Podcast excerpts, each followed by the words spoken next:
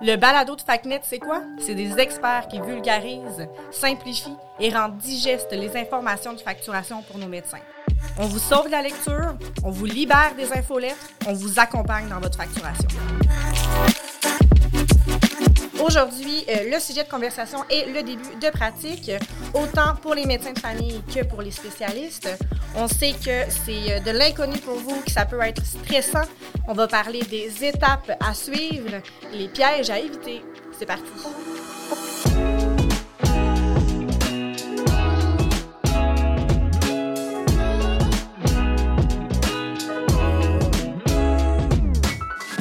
Bonjour tout le monde, je me présente Christina Campion, conseillère senior chez Facturation.net depuis maintenant 4 ans. Je suis accompagnée de Nicolas Bellemare, directeur du développement des affaires et de l'expertise chez nous. Ça va bien, Nicolas? Ben, ça va très bien. Bonjour, Christina. Bien content d'être ici. On est également accompagné de Vanessa Lemelin, qui est coordonnatrice chez nous depuis euh, une dizaine d'années, Vanessa. Hein? Depuis 14 ans cette année. Donc, on espère là, bien vous guider euh, dans cette étape qui est très, euh, très stressante, je crois, hein, au départ.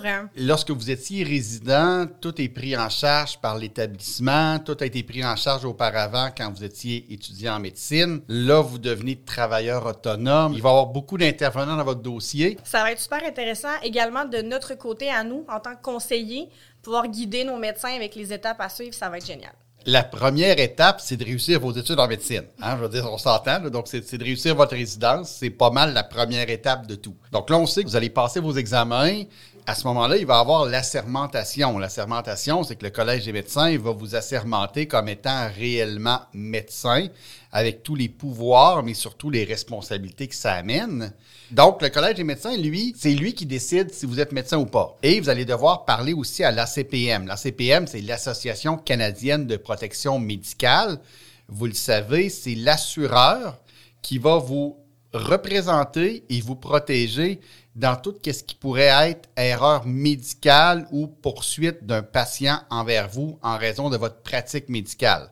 Pour travailler au Québec, ça prend toujours deux choses. Première des choses, être assuré parce qu'on n'est pas assuré, ça va pas bien.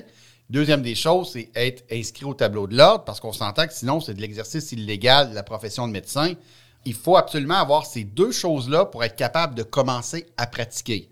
Ne vous en faites pas avec l'inscription à la RAMQ, donc l'inscription à la Régie de l'assurance maladie du Québec, parce que même si dans les faits, je n'étais pas inscrit encore à la RAMQ, à la Régie de l'assurance maladie, à ce moment-là, je pourrais commencer à pratiquer en autant que je suis assuré et que je suis inscrit au tableau de l'ordre. Donc ça, c'est vraiment là, j'aurais envie de dire, c'est le préambule avant toute chose. Donc là, maintenant, c'est quoi les étapes pour euh, m'inscrire officiellement à la RAMQ? Première des choses, Christina, il faut toujours se rappeler qu'on n'aura pas de démarche à faire au début, dans le sens que le Collège des médecins va envoyer l'information à la RAMQ, dans laquelle on va dire, bon, ben, Nicolas Bellemare est devenu médecin officiellement. À ce moment-là, j'ai un numéro de pratique.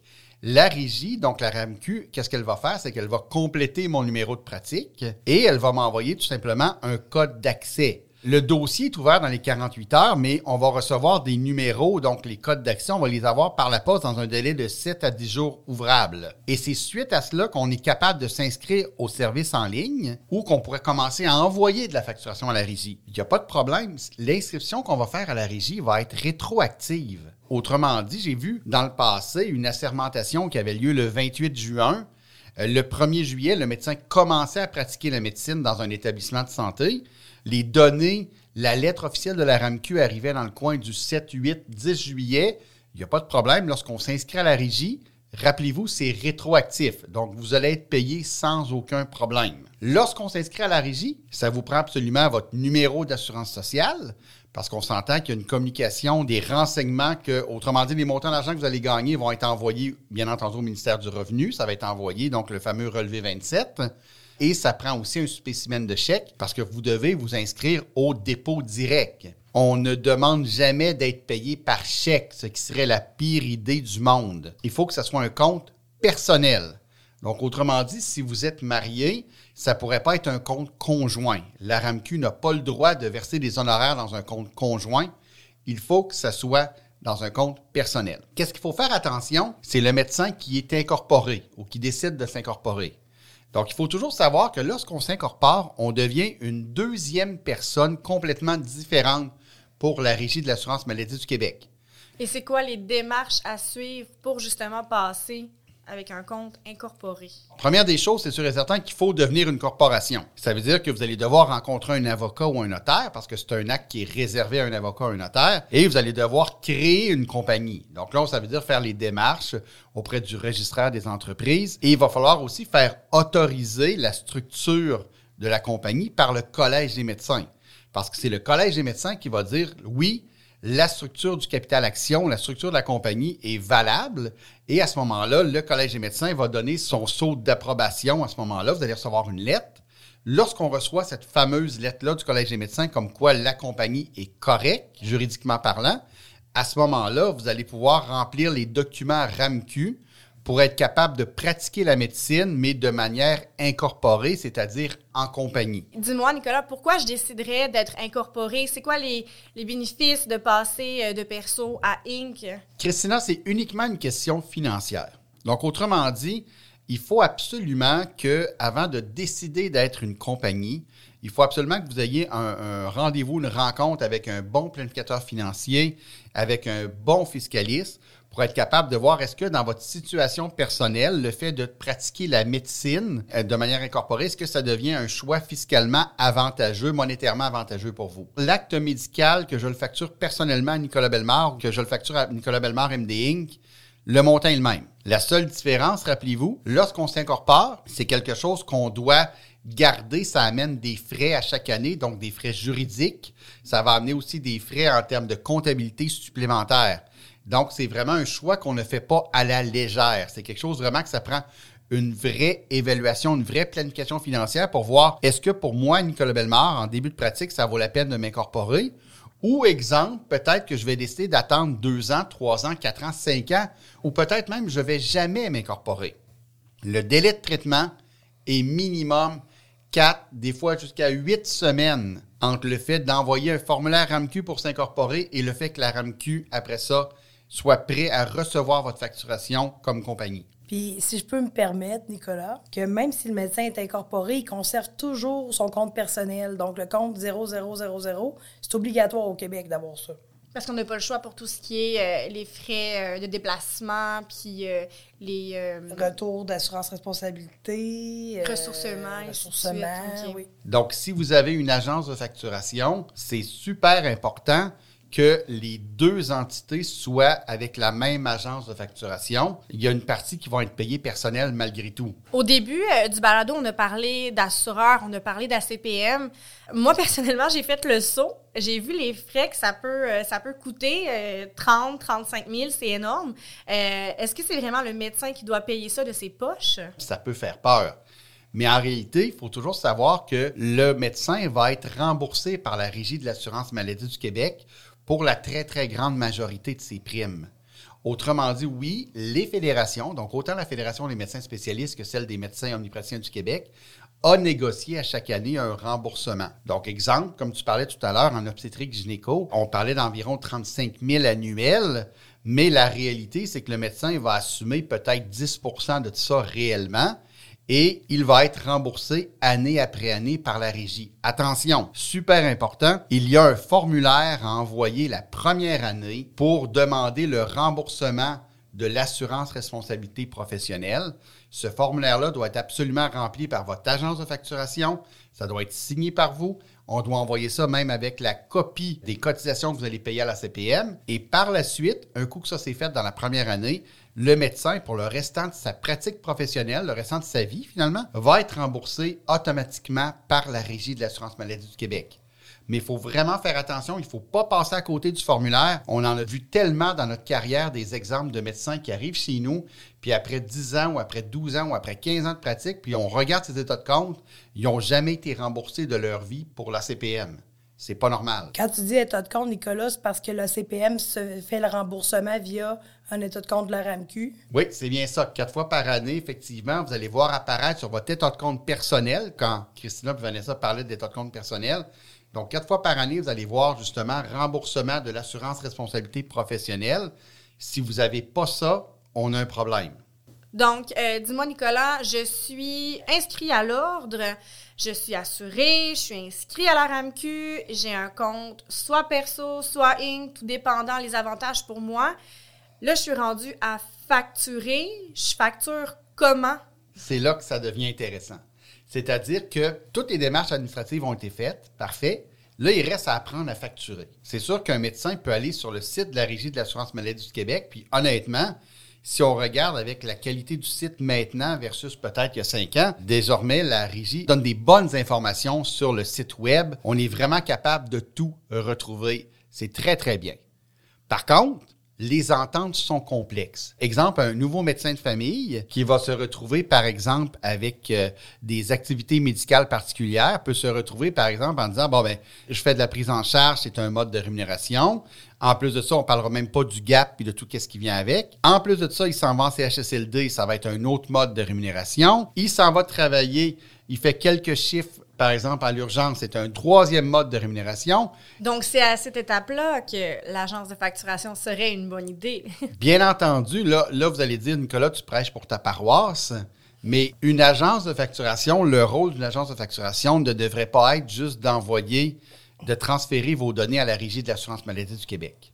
Si vous voulez juste ça, il y a un service qui s'appelle Facturac, qui fonctionne quand même très bien sur le site de la Régie qui peut faire le travail de ce côté-là. Le rôle de l'agence de facturation est là pour vous dire quoi faire, comment le faire, pourquoi le faire.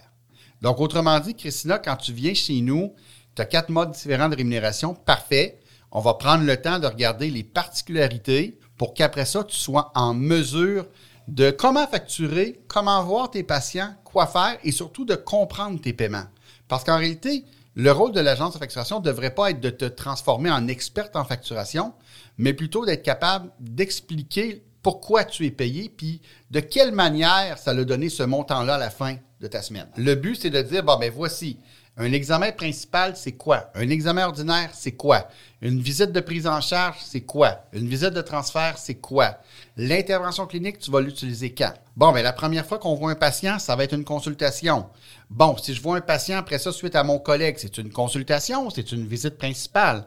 Qu'est-ce qui se passe présentement côté enquête? Est-ce que je décide d'être payé au mode mix ou je décide d'être payé à l'acte si je suis médecin spécialiste? Tout ça, c'est des choix que le jeune médecin va devoir faire. C'est des choix qu'il va devoir faire face. Malheureusement, l'information sur les calculs entre les différents modes de rémunération, c'est pas quelque chose qui est disponible sur le site de la RAMQ. Ça, c'est vraiment votre agence de facturation. Donc, une bonne agence de facturation devrait être en mesure de vous guider. Je suis une jeune médecin, euh, une médecin de famille. Je commence demain à euh, ma nouvelle clinique. À quoi je dois penser? D'avoir un prême. Hein, le PREM, c'est quoi? C'est un poste dans le plan régional des effectifs médicaux. Lorsqu'on va parler d'un PREM, c'est que finalement, bon, ben, vous savez, il y a eu la course au PREM, vous avez participé à la course au PREM. Là, on a dit, bon, ben justement, Christina, tu commences, exemple, sur l'île de Montréal. On va te demander de faire de la prise en charge. Ça va être ta majeure avec un nombre X de patients, tout simplement. Ça, c'est la course au prême. Donc, premièrement, tu as eu un prême. Il y a des médecins qui prennent aussi un prême dépannage. Ça, c'est important parce que tu pourrais décider, Christina, de dire, ben moi, je commence pas tout de suite à faire de la prise en charge. Je vais demander un prême dépannage à ce moment-là, ça change complètement toutes les règles. C'est que dans les faits, tu vas plutôt te promener un peu partout au Québec et tu vas te retrouver, par exemple, une semaine à Bécomo à faire de l'hospice. Tu vas te retrouver après ça trois jours en ligne à faire de l'urgence, exemple, à Rouen-Noranda. Rappelle-toi que si tu acceptes un prême dépannage, c'est 95% de ta pratique qui doit absolument être fait dans le cadre du dépannage. Quand on parle de 95% c'est des journées travaillées. Donc, autrement dit, Christina, tu peux pas dire je vais aller aider ma, ma grande amie qui fait du sans rendez-vous euh, demain matin à tel endroit, puis je vais aller l'aider. La réponse, c'est non. Comme tu as accepté d'avoir un prime dépannage, tu pratiques dans le cadre du mécanisme du dépannage. Super important. Rappelez-vous que le mécanisme du dépannage, qu'est-ce qui est intéressant? Non seulement on va payer tes frais de déplacement, donc on va te payer pour te déplacer, on va rembourser ton billet d'avion, on va rembourser tous tes frais de déplacement, mais en plus de ça, rendu dans l'établissement, on va te loger et on va te nourrir. Si on n'est pas dans un contexte de dépannage, on a un prême qu'on va appeler régulier, encore une fois, il y a des règles à respecter. Parce qu'avec le prême va venir des activités médicales particulières. C'est-à-dire, Christina, on va dire, bon, ben, tu as 500 patients à prendre en charge, mais en plus de ça, exemple, tu vas avoir 30 patients CHSLD qu'on te demande de faire. Donc, à ce moment-là, ça veut dire que oui, il faut que tu apprennes les différents modes de rémunération, donc avec ton agence. Donc, ça te prend une bonne formation initiale en facturation, dépendamment de l'endroit où tu vas être. Puis ça, c'est bon pour les spécialistes ou les omnipraticiens. On a une déclaration de pratique principale en territoire désigné ou en région à faire. Donc, autrement dit, si je m'en vais travailler à Sept-Îles pour un an, je dois aller faire une déclaration de pratique principale pour dire je travaille, mais surtout je demeure à Sept-Îles si on est dans un contexte de GMF, parce que je me dis tantôt que tu commençais dans une nouvelle clinique, il va y avoir le consentement à la pratique de groupe. Donc, autrement dit, le fait que c'est un formulaire qui, malheureusement, est souvent oublié, qui, dans les faits, on va dire, bon, ben, Christina, tu arrives, on a déjà 5000 patients dans le GMF. Donc, lorsque tu vas voir dans un contexte de sans rendez-vous la patientèle vulnérable de tes collègues, tu vas pouvoir avoir le droit d'être rémunéré pour les primes de vulnérabilité. Donc, on va devoir choisir ensemble quel va être ton mode d'accroissement de la patientèle. Autrement dit, est-ce qu'on va y aller avec, euh, par exemple, le transfert en bloc? Transfert en bloc, on le sait, le DRMG doit être impliqué. le DRMG, c'est le directeur régional de médecine générale. Docteur XY prend sa retraite ou docteur XY déménage il y a une clientèle de peut-être 1000 patients, à ce moment-là, est-ce que tu acceptes d'en prendre un bloc? Exemple, 250 que tu prendras ton nom.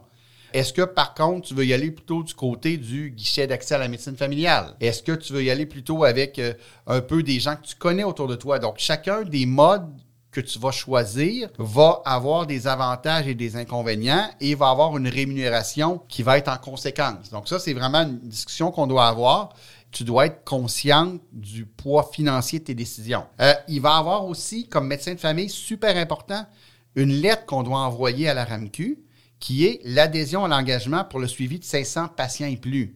C'est-à-dire que la première année, quand tu commences, la régie accepte de te payer au tarif 500 patients et plus, même si dans les faits, tu n'as pas 500 patients. Donc, c'est comme une manière, finalement, c'est comme un boost qu'on donne aux jeunes médecins qui commencent à faire de la prise en charge la première année. Donc, ça, c'est une lettre qu'on envoie à la régie et on n'a pas besoin d'avoir peur en disant, ben oui, mais Nicolas, qu'est-ce qui se passe si après neuf mois ou après un an, je n'ai pas atteint 500 patients? Dis-toi, Christina, qu'il n'y a pas de remboursement. On ne fait pas de remboursement envers la régie. Donc, la seule chose qui va arriver, tu auras été payé pendant un an au tarif 500 patients et plus. Et après un an, si tu n'as pas atteint le fameux plafond des 500, à ce moment-là, tu vas tout simplement être payé moins cher. Tu vas être payé au tarif moins de 500 patients après un an. C'est tout simplement ça qui va arriver. Puis Vanessa, côté spécialiste, euh, est-ce qu'il y a d'autres démarches à faire? Pour les spécialistes, euh, ce qui est le plus important, c'est un, déjà en partant, d'avoir à remplir la déclaration de lieu de pratique principale si on est en région éloignée pour qu'on puisse être payé plus qu'à 100% finalement. Et très important. On doit le renouveler à chaque année. Donc, ça se fait via les services en ligne de la RAMQ. Et euh, on a aussi la vie de service, donc les médecins qui sont payés à la rémunération mixte. C'est important de commencer les démarches très tôt. Donc, c'est-à-dire d'y aller plusieurs mois d'avance. On a les formulaires à remplir par le directeur des services professionnels. Mais si c'est un contrat régulier, donc un avis de service régulier, ben, il faut que ça passe devant le comité paritaire. Donc, ça peut prendre plusieurs mois avant que le médecin obtienne finalement une première paye là, euh, via une mix. Si votre, euh, comment dire, votre avis n'a pas été renouvelé, si vous n'avez pas renouvelé votre pratique principale en région, la régie va continuer à vous payer, mais elle va vous payer à 100% alors qu'en réalité, vous devriez être payé beaucoup plus cher et vous n'aurez aucun avis officiel. Tout simplement, vous allez vous en rendre compte en regardant l'état de compte et en disant, ben, coudon, ma consultation me donne 200 dollars alors qu'auparavant, elle me donnait 240 dollars. Pourquoi? Ben, c'est tout simplement que désormais, on vous paye à 100 alors qu'auparavant, on vous payait à 120 Donc, vous devez vous mettre des rappels. À chaque année, c'est réellement important. Oui, puis au niveau de la vie de service, euh, pour un médecin qui est à la rémunération mixte, la RAMQ paye actuellement. Mais actuellement, ils vont vous payer à plein tarif et ils vont venir rechercher l'excédent qu'ils vous ont payé par la suite une fois que la vie de service va être traitée. Si toutes les démarches ont été faites, si tous les formulaires ont été envoyés à la Régie de l'assurance maladie du Québec, ça va rapidement. Il faut toujours se rappeler que la Régie de l'assurance maladie du Québec, c'est un excellent agent payeur. Donc, on peut carrément penser recevoir un premier paiement dans les quatre à six semaines du début de pratique. Mais bien entendu, comme Vanessa le disait, il faut que les démarches aient été faites. Autrement dit, on ne pourra jamais dire assez souvent puis assez fort, appelez-nous avant votre début de pratique. La pire chose qui nous arrive dans le monde de la facturation, c'est un médecin qui nous appelle, on est le 19 ou on est le 22 juillet, il nous appelle le 22 juillet pour dire, ben oui, j'ai commencé depuis le 1er juillet, on prend son dossier en charge, mais il n'y a rien qui a été fait, il n'y a même pas de démarches qui ont été faites auprès de la régie non plus. Donc là, ça fait en sorte qu'effectivement, pour ce pauvre médecin-là, souvent, le paiement va arriver au mois de septembre. Prenez-vous d'avance, appelez-nous à l'avance. En 4 à 6 semaines, normalement, votre première paye, comme travailleur autonome ou comme compagnie, officiellement comme médecin, va arriver. Et euh, Nicolas, dis-moi, est-ce que je suis obligé de faire affaire avec une agence de facturation? La réponse, Christina, c'est non. Tu peux faire affaire avec facturation.net pour avoir le logiciel de facturation, donc la courroie de transmission vers la Régie de l'assurance maladie du Québec, comme tu pourrais le faire par le biais de Facturact. Mais à ce moment-là, c'est à toi de lire, comme par exemple en 2022, il y a eu 74 différentes infolettres. Donc, c'est à toi de lire tes 74 infolettes en 2022 pour te tenir au courant. C'est à toi de t'occuper de l'après-RAMQ, c'est-à-dire est-ce que je suis payé, est-ce que je suis pas payé? Euh, pourquoi? C'est à toi d'appeler à la Régie de l'assurance maladie du Québec quand il y a un problème ou d'écrire? Donc, c'est sûr que c'est possible. C'est possible de le faire. Honnêtement, je le recommande jamais à un nouveau médecin parce que c'est beaucoup trop compliqué puis il y a beaucoup trop de chances d'erreurs et d'omission de facturation. Il y a aussi un plan qu'on appelle Elite, ici chez facturation.net. Dans les faits, tu as accès à la plateforme, donc au logiciel de facturation, mais tu as, exemple, toi, euh, Christina, tu as des clients, justement, qui sont Elite avec toi, dans le sens qu'ils sont responsables du avant RAMQ. Toi, tu vas passer sur les demandes pour t'assurer qu'il n'y a pas d'omission, il n'y a pas de manquement, tu vas optimiser la facturation. Mais en plus de ça, c'est que tu vas gérer la partie état de compte, les avis de service, les problématiques, etc., etc. Ça, c'est un bel entre-deux, là. Et finalement, tu as le service agence traditionnelle. Je me souviendrai tout le temps, là, je n'aimerais pas de nom, là, je me souviendrai tout le temps d'un de mes clients qui mettait toute sa facturation dans une grosse boîte à chaussures, qui tapait ça, mettait justement une étiquette Express Post, qui m'envoyait ça par la poste. Ça, c'était le service qu'on va appeler agence traditionnelle. Bien entendu, vous pouvez avoir aussi la secrétaire de la clinique. Souvent, vous arrivez dans une clinique, la secrétaire fait la facturation pour le groupe. La seule chose qui est super importante, là, je vais parler pour un jeune médecin de famille. Si vous arrivez dans une clinique et tous les médecins sur place ont déjà 20 ans ou 15 ans et plus d'expérience, il y a des grosses chances qu'ils n'ont plus d'AMP à faire. Donc, s'ils n'ont plus d'AMP à faire, ça veut dire que désormais, exemple, le médecin travaille uniquement en bureau. Donc, sa facturation est beaucoup plus simple. Alors que si vous, vous arrivez en disant, ben, je fais en plus de l'hospice, je fais en plus du CHSLD, je fais des visites à domicile, ben, à ce moment-là, ça se peut que la secrétaire ait de la difficulté à facturer vos demandes. Mais oui, il y a plusieurs possibilités différentes pour votre facturation médicale. Il faut faire le bon choix parce que rappelez-vous que le mauvais choix va amener des conséquences monétaires et financières sur votre facturation. Rappelez-vous que vous étiez résident, donc vous étiez payé à salaire. La paye rentrait aux deux semaines, donc vous aviez un T4 en fin d'année avec tout simplement là, des cotisations à payer, etc., etc. Alors que là, en devenant médecin, premièrement, félicitations parce que c'est un parcours extrêmement difficile de devenir médecin, mais vous devenez 100% autonome face à vos revenus. Donc, si vous facturez mal, vous allez être mal payé. Si vous facturez bien, vous allez être bien payé et vous devez tout prendre en charge dès que vous devenez médecin officiellement. En conclusion, en devenant travailleur autonome, vous devenez unique responsable de vos revenus. Merci tellement, Nicolas. C'est super clair. Merci aussi, Vanessa. Ça a été super agréable. Ce fut un plaisir partagé, Christina. Plaisir, Christina. Et merci à vous d'avoir été à l'écoute.